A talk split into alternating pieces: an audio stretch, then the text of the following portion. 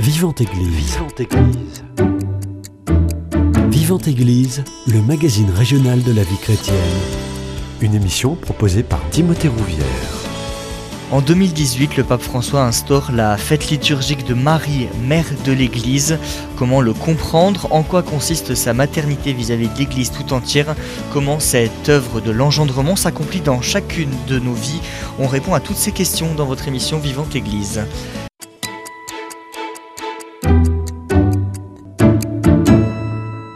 En parler, j'ai le plaisir de recevoir le frère Pavel. Vous êtes dominicain à Marseille. Bonjour à vous. Bonjour, bonjour, merci de m'accueillir. Merci d'avoir accepté euh, mon invitation.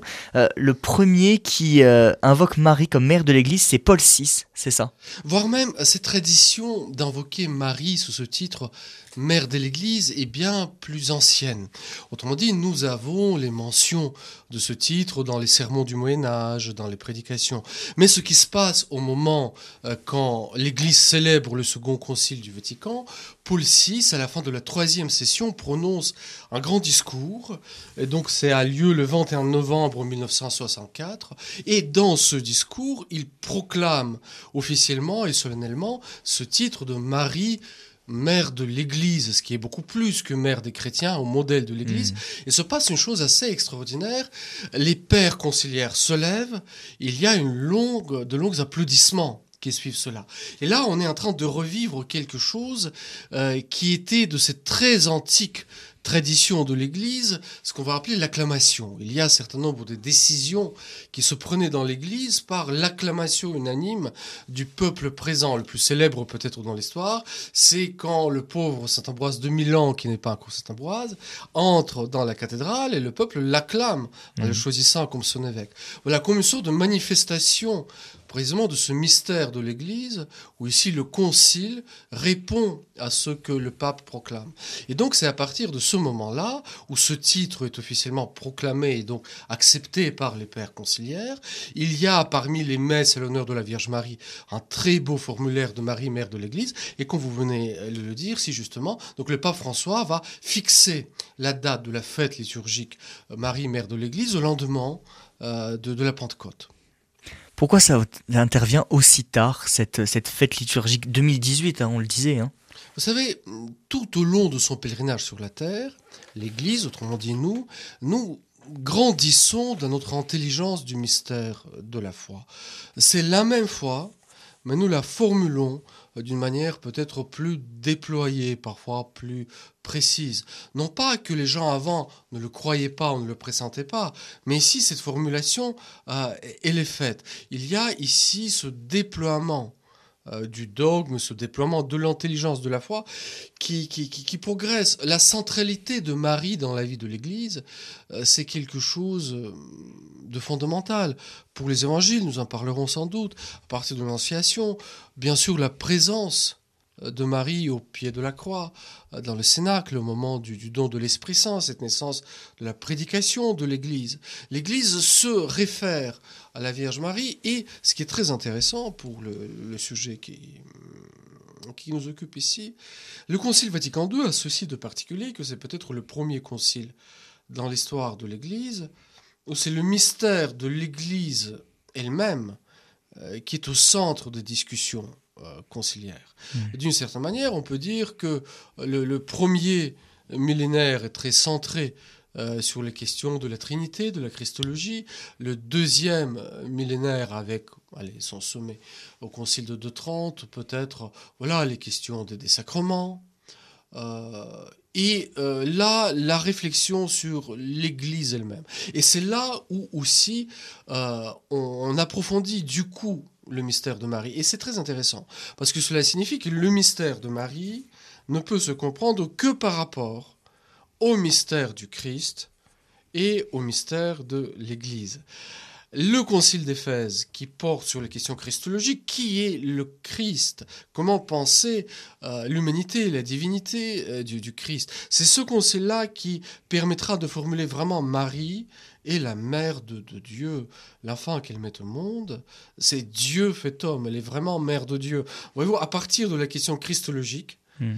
nous arrivons à une formulation mariale. Et l'Occident connaîtra à cette occasion, vous le savez, la consécration de la première basilique à l'honneur de la Vierge Marie, euh, qui est euh, donc euh, Sainte Marie Maggiore, Notre-Dame des Neiges, comme on dira après. Voilà. Et ici, au moment de Vatican II, cette grande réflexion sur le mystère de l'Église, le Gentium, Gaudium et Spes, tout ce travail conciliaire permet aussi d'approfondir notre compréhension du mystère de Marie. Revenons sur la dénomination Marie, mère de l'Église.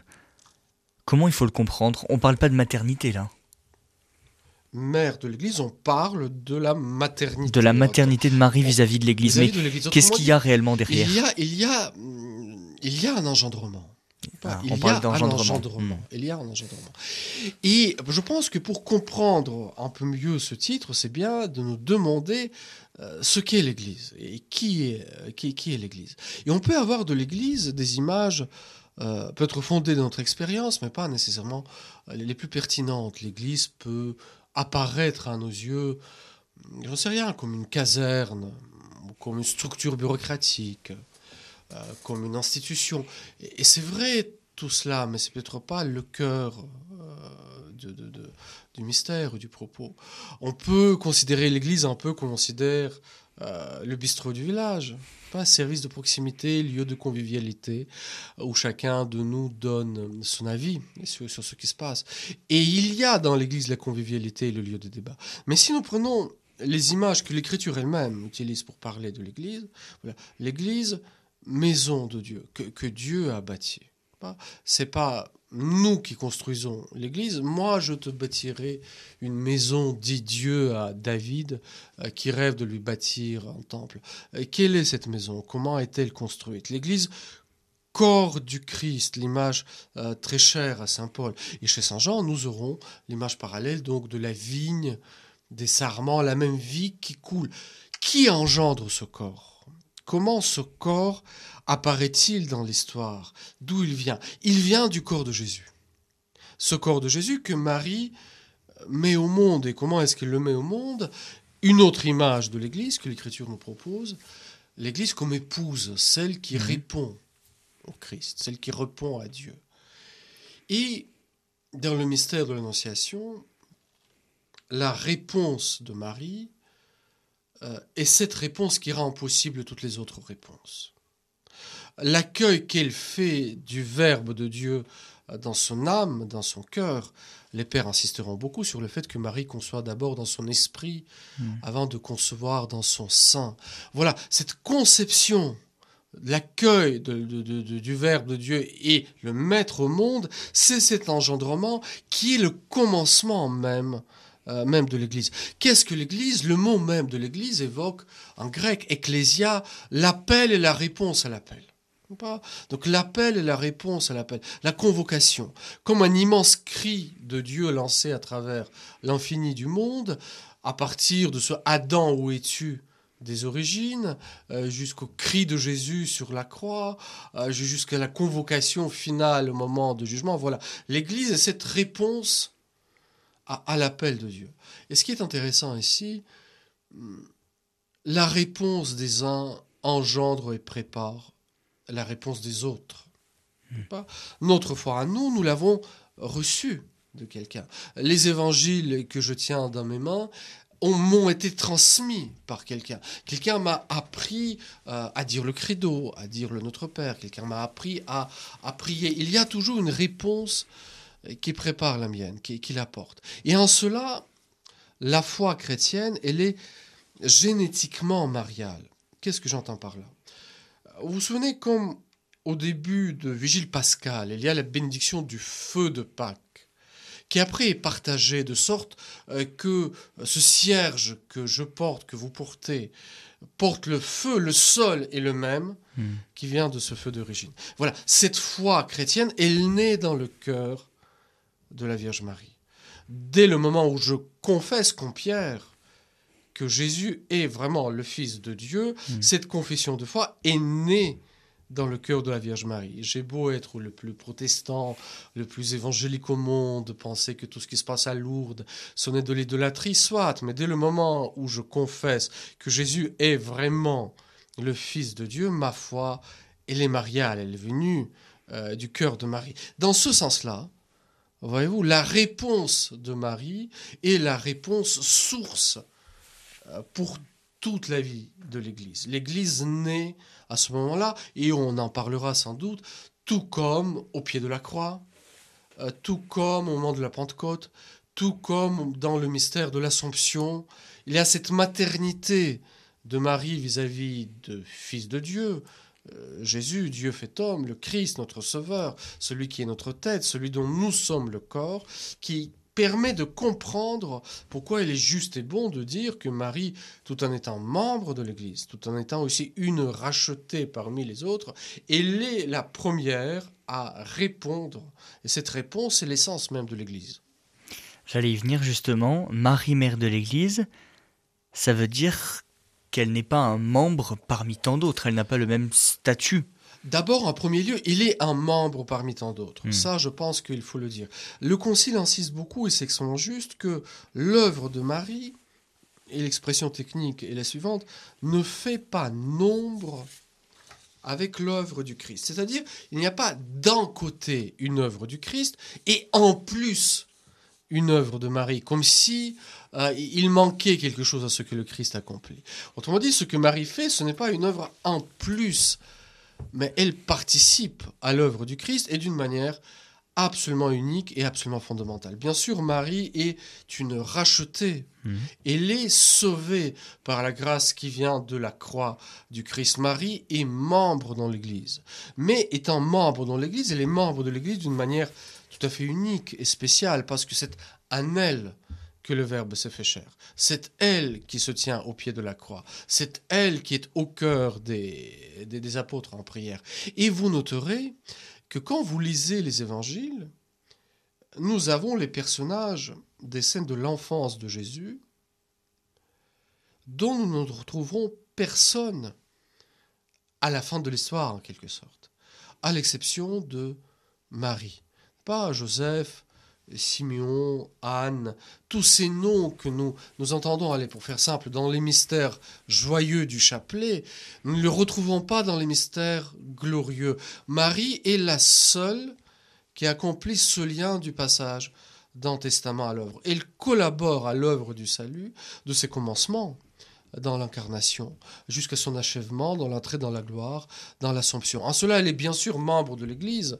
Et ce qu'il vit, c'est ce que chacun de nous est appelé à vivre. C'est pas Jésus dira que celui qui écoute la parole de Dieu et la met en pratique, celui-ci met une mère, un frère, une sœur. Voilà. Mais elle est la mère de Dieu d'une manière première, unique, et elle est radicale dans le sens de racine. C'est d'elle que cela vient.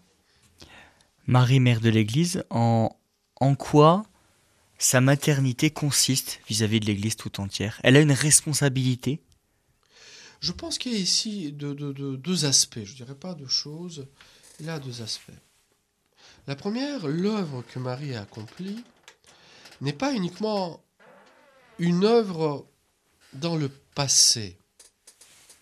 Autrement dit, quand Marie se tient au pied de la croix, là, près de la croix de Jésus se tenait sa mère, le disciple qu'il aimait, Femme, voici ton fils, voici ta mère. Voilà que le Fils unique meurt pour que les fils d'adoption puissent naître. Voilà que Dieu fait homme entre dans notre mort pour que nous puissions entrer dans sa, dans sa résurrection. Et Marie est là, et sa maternité commence à englober ce disciple que Jésus aimait, donc d'une certaine manière chacun d'entre nous. Et tout comme la passion du Christ n'est pas quelque chose uniquement dans le passé, mais quelque chose qui agit en nous, qui éclaire ce que nous vivons. Et nous savons que les personnes vivent des choses fort douloureuses, enténébrées. Voilà. Et, Dieu y est présent. Et Dieu y est présent avec cette présence silencieuse, même maternelle euh, aussi de Marie. Donc, premier aspect, euh, l'œuvre de Marie, ou plutôt la participation de Marie à l'œuvre de, notre rédemption, n'est pas uniquement dans le passé. Aujourd'hui, elle est dans la gloire. Nous confessons à propos de son assomption qu'elle est entrée dans la gloire du ciel, dans son âme, dans son corps. voilà qu'elle est la ressuscité avec son Fils. Pas, elle est le commencement avec son Fils de cette humanité euh, ressuscitée qui, qui vient. Elle veille sur nous, elle nous accompagne, euh, elle est présente. Responsabilité, vous avez dit, je pense aussi, Marie nous rappelle, et c'est fort heureux, que le sens de l'Église, ce qu'il y a de plus profond, de plus précieux, euh, ce n'est pas ce qui relève des responsabilités, des offices, des ministères, des choses à faire. L'Église, c'est pas uniquement une maison qu'on bâtit, on fait quelque chose. C'est un corps qui est engendré, et ça, c'est autre chose. Cette sainteté dont Marie est, le sommet, c'est la fin, c'est ce pourquoi l'Église existe et ce à quoi sont ordonnées toutes les responsabilités dans l'Église. C'est pour cela Jean-Paul II disait euh, que toutes les dimensions pétriniennes de l'Église, c'est-à-dire liées à Saint-Pierre, mhm. à la hiérarchie, euh, au service, au ministère, au pouvoir, euh, voilà, est ordonnée à sa dimension mariale. Toute la dimension pétrinienne de l'Église est ordonnée à sa dimension mariale. Autrement dit, à la sainteté, à l'accueil du Verbe de Dieu, c'est mise au monde par notre vie de, sainteté. Et en cela, Marie n'est pas uniquement un modèle, n'est pas uniquement un exemple, quelqu'un du passé, mais quelqu'un qui est présent et qui agit dans l'aujourd'hui de l'Église, dans l'aujourd'hui des chrétiens. On l'a dit, le pape François a décidé de, euh, le 11 février 2018 euh, de mettre une date, d'instaurer une fête liturgique de Marie-Mère de l'Église au lendemain de la Pentecôte. Qu'est-ce que ça change concrètement? Je pense que d'abord, saluons une immense pertinence de, ce choix. Marie est au, au cœur, au centre des disciples réunis par la prière le jour de la Pentecôte. Et cette présence de Marie, est à la fois cachée euh, et absolument fondamentale. Et, c'est très intéressant de contempler cette maison qu'est l'église naissante, qui au début est une maison fermée, barricadée, toute porte étant close, pas par crainte, pas parce que pour les disciples, la passion du Seigneur n'est pas une sorte d'abstraction, ils ont vu l'horreur de ce que cette mort représentait. Et là, il y a cette présence de Marie au milieu d'elle, comme dit la préface de la messe Marie, Mère de l'Église, quand les apôtres attendaient l'Esprit qui leur était promis, et la jouant sa supplication à celle des disciples, devenant ainsi le modèle de l'Église en prière. Et c'est cette prière qui accueille l'Esprit Saint, et cette maison fermée s'ouvre. Et la prédication des apôtres retentit. Qu'est-ce que les apôtres prêchent? Mais ce que Marie chantait dans le Magnificat, mais ce qui s'est accompli dans sa chair, ce qu'il a vécu au pied, euh, au pied de la croix. La tradition euh, orientale va parler de Marie comme la bouche silencieuse des apôtres. On ne voit pas Marie prêcher, hmm? mais ce que les apôtres prêchent, c'est ce à quoi elle a collaboré, ce qui s'est accompli dans sa vie, ces merveilles que Dieu a accompli dans sa vie, qu'elle a accompli dans la nôtre. Donc, célébrer Marie, mère de l'Église, le lendemain de la Pentecôte, dans cette octave, ancienne octave de la Pentecôte, c'est contempler le cœur de ce mystère et de nous redire que toute prédication de l'Église s'enracine dans l'union intime avec Dieu. Hmm. Et, je me permets d'y insister un tout petit peu. Le Concile Vatican II, dans le tout début du texte magnifique qui est le Gentium, dit que l'Église est dans le Christ en quelque sorte euh, le sacrement, c'est-à-dire signe et moyen de l'union intime avec Dieu et de l'unité du genre humain. Et voilà, cette prédication qui est censée d'engendrer cette unité du genre humain dans le Christ s'enracine dans l'union intime avec Dieu. Autrement dit, tout ce que nous faisons dans l'Église, tous nos projets, toutes nos constructions, notre prédication, nos synodes, tout ce que vous voulez, restera parfaitement stérile hmm. et sans effet si cela n'est porté par cette union intime avec Dieu. Et c'est pour ça cette intercession qui porte la prédication de l'Église, ce n'est pas un petit rajout pieux, c'est vraiment la source vivante, la parole de la prédication, ne peut naître que de cette union intime avec Dieu, dont Marie est, véritablement l'icône de l'icône de l'Église, de l'Église en prière. Et la fête liturgique, la mémoire liturgique de Marie, mère de l'Église, euh, le lundi de la Pentecôte, le manifeste. Euh, le dit nous permet de revenir à cette facette-là hmm. euh, du mystère de Dieu. Marie, mère de l'Église, c'est aussi favoriser chez les pasteurs, les religieux, les fidèles la croissance du sens maternel de l'Église. Oui, voire même, je commencerai, si vous permettez, par les fidèles, pour après revenir à, hmm. des, pasteurs, bien sûr. nous avons eu, et nous avons peut-être toujours, une perception de l'Église qui peut être extrêmement réductrice, je l'ai évoqué au tout début. Qui, qui, qui est l'Église? Qui est l'Église? L'Église, c'est le pape. L'Église, c'est les cardinaux. L'Église, ce sont les prêtres. Oui, oui, oui, mais euh, c'est pas le cœur euh, du propos. C'est pas ce qu'il y a de plus, de plus intéressant. Quand les pères disent que le monde a été créé en vue de l'Église, cela ne signifie pas que le monde a été créé en vue de la curie romaine mm. ou de l'existence euh, des sacristies ou du droit canon, qui sont les choses tout à fait indispensables, utiles et justes. Le monde a été créé pour que beaucoup se réjouissent de la lumière de Dieu, pour que beaucoup répondent à l'appel de Dieu, pour que la sainteté retentisse, pour qu'il y ait cette œuvre de l'engendrement euh, qui, s'accomplissent euh, en nous. Et nous, nous engendrons mutuellement. À, la vie, à, la vie divine, n'est-ce pas? Nos questions, nos réponses, nos dialogues, même nos conflits quand ils sont vécus d'une manière droite, juste, selon Dieu, euh, même nos désaccords, si ce sont les désaccords selon le Christ, nous engendrent mutuellement à la vie divine.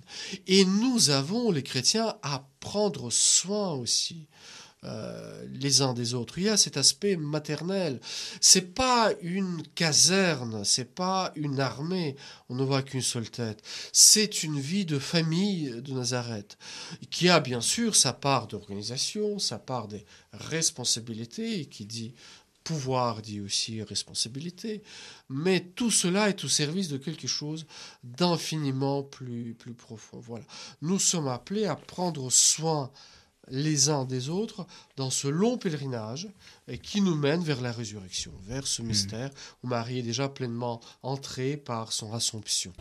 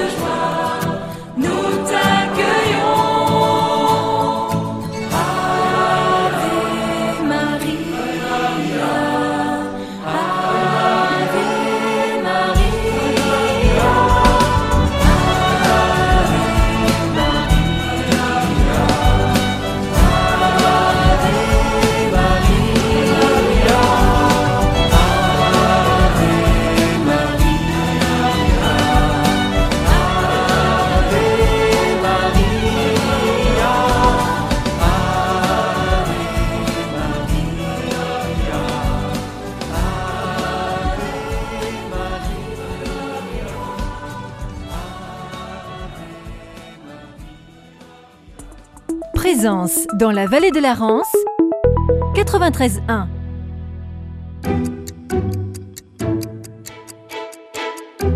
Vivante Église, Timothée Rouvière. Pour comprendre pourquoi Marie est mère de l'Église, il faut aller chercher dans les fondements bibliques, dans les actes des apôtres. Marie, avec les apôtres du Cénacle, ils sont en prière en attendant la venue du Saint-Esprit et ça marque la naissance de l'Église. Et ça marque la naissance de l'Église ou peut-être davantage la, la manifestation de l'Église. Hmm. C'est où commence l'Église et quand commence l'Église. Pas la, la, la réponse facile, ordinaire, un peu catéchétique, au jour de la Pentecôte, voilà, c'est la naissance de, de l'Église. Oui, d'accord, mais tout ce qui précède. Mais est-ce que les prophètes, est-ce que les justes, ne font pas partie de l'Église. Et en cela, la réponse patristique que la tradition médiévale a toujours gardée est beaucoup plus pertinente quand ils vont parler de Ecclesia ab Abel, Église à partir d'Abel. Autrement dit, le premier juste qui entre dans le delà. Hmm. N'est-ce pas? Cette humanité rachetée et ce rachat rejaillit jusqu'aux jusqu'aux origines. Sous ce rapport-là, l'Église naît de l'appel de Dieu qui s'adresse à toute la création et à la réponse de toutes les créatures, les hommes et les anges, pas qui répondent cela. Et le jour de la Pentecôte, cette Église devient manifeste. Voilà, elle prend sa forme euh, définitive, euh, en quelque sorte, celle qu'elle aura jusqu'à jusqu'à la fin du temps. Et ici, Luc tient à préciser, et visiblement pour lui c'est quelque chose de très important, tout comme il a tenu à poser par écrit les récits de l'enfance de Jésus, cet évangile de l'enfance qui est le plus déployé chez Luc. De même, en pendant, il y a cette naissance, non plus à Bethléem, mais à Jérusalem, Mhm.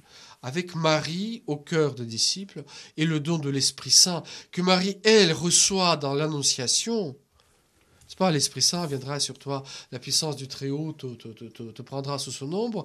Et voilà, ce qui s'est passé à Marie se passe d'une certaine manière pour l'humanité tout entière. C'est pas? l'Esprit fond sur les disciples, se propage et commence cet immense incendie de la prédication de l'Église.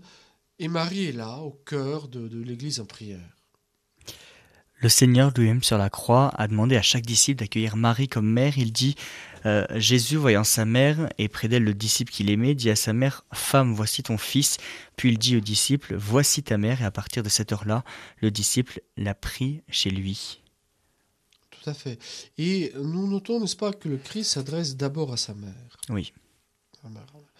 Ce qui est aussi un des signes, voilà, le Fils unique et cette femme qui reste seule, qu'il confie aux disciples qu'il aimait, qu'on va identifier à Saint Jean, mais euh, ce disciple que Jésus aimait, soigneusement choisi dans le texte, marque qu'il y a quelque chose de beaucoup plus qu'une petite disposition testamentaire de quelqu'un qui est en train de mourir. Vous savez, il y a une des, des pages de l'Évangile qui m'a toujours énormément touché, on l'a entendu dans les lectures il n'y a pas très longtemps. Quand Jésus, en montant à Jérusalem avec ses disciples, voit la procession funèbre qui sort de la ville avec un jeune homme, le fils unique, porté sur la civière, et sa mère était veuve. Et voilà qu'il touche, qu'il arrête cette marche de la mort et il touche euh, ce, ce corps inanimé. Comme une sorte de mise en miroir entre ce qui se passe entre le vendredi saint Mm. et qui se passe ici. Voilà le fils unique qui entre dans la mort, sa mère qui est veuve, et il rend ce disciple, ce, jeune homme qu'il ressuscite, à sa mère. Voilà que le fils unique va mourir pour que le disciple bien-aimé vive, n'est-ce pas? Voilà que Dieu entre dans notre mort pour que euh, nous puissions vivre. Si j'ose me permettre aussi, je repense à une discussion que j'ai eue ici récemment, très belle, sur, sur la passion. Mais pourquoi toute cette douleur? Pourquoi tant de violence dans la passion? Euh, Pourquoi cette horreur de la mort qui, est... Je pense que avec tous les scandales et toutes les choses horribles que nous avons découvertes, entre autres, dans la vie de, de notre Église, c'est pour ça que ça nous blesse tant, parce que c'est de notre corps qu'il s'agit, nous percevons un peu mieux quand même ce qu'est le péché. Que c'est pas uniquement une maladresse, que c'est pas uniquement une manque d'attention, c'est pas une impolitesse, pas verser, j'en sais rien, de la sauce sur la nappe, euh, qu'il y a des choses abominables et horribles que l'homme peut poser, les actes qu'il peut faire, qui meurtrissent profondément la vie de l'autre. Que signifie la rédemption? Que signifie la guérison? Que signifie le salut? Que signifie le pardon ici? Comment aller chercher jusqu'à l'homme dans cette horreur? L'horreur que victime éprouve, mais aussi l'horreur que, que, le bourreau, que le criminel commet. Et c'est là où la passion du Christ éclaire tout d'un coup tout ce chemin que Dieu parcourt pour venir nous chercher là, là où nous sommes, pour que celui qui n'aimait pas Dieu, qui était l'ennemi de Dieu, euh, puisse se convertir, puisse devenir une créature nouvelle, véritablement une nouvelle euh, naissance. Et je pense que c'est dans ce réalisme de la passion où on mesure que ce consentement de Marie, ce Fils unique meurt pour que moi je vive, prend tout d'un coup euh, une profondeur infiniment plus grande. Là, elle est là et elle devient la mère de tous ceux que Jésus rachète hmm. par sa mort. Et à partir de ce moment, le disciple euh, prit, Marie, euh, Marie chez lui. Encore une fois, ce qui se passe pour chacun d'entre nous dès le moment où la grâce venant de la croix de Jésus commence à travailler notre cœur, à faire de nous une créature nouvelle. Le pape François est particulièrement attaché à la Vierge Marie. Il nous rappelle qu'elle est notre mère et en tant que mère, elle n'abandonne jamais ses enfants et ne rougit jamais de leurs fautes. C'est-à-dire qu'il faut confier toutes nos fautes à la Vierge Marie.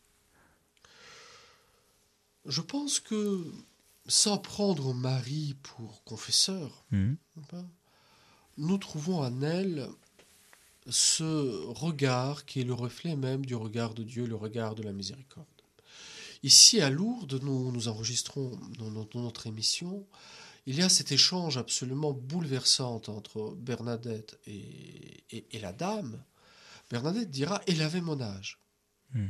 Autrement dit, quand elle parle de la dame, c'est pas tant la différence d'âge qu'un peu la différence de position entre cette fille pauvre, illettrée, humble, et cet être absolument merveilleux qui apparaît devant elle, et qui lui parle avec une exquise délicatesse. Voulez-vous bien me faire la grâce de bien vouloir venir ici, etc. Elle me parlait comme une personne parle à une autre personne. Voilà.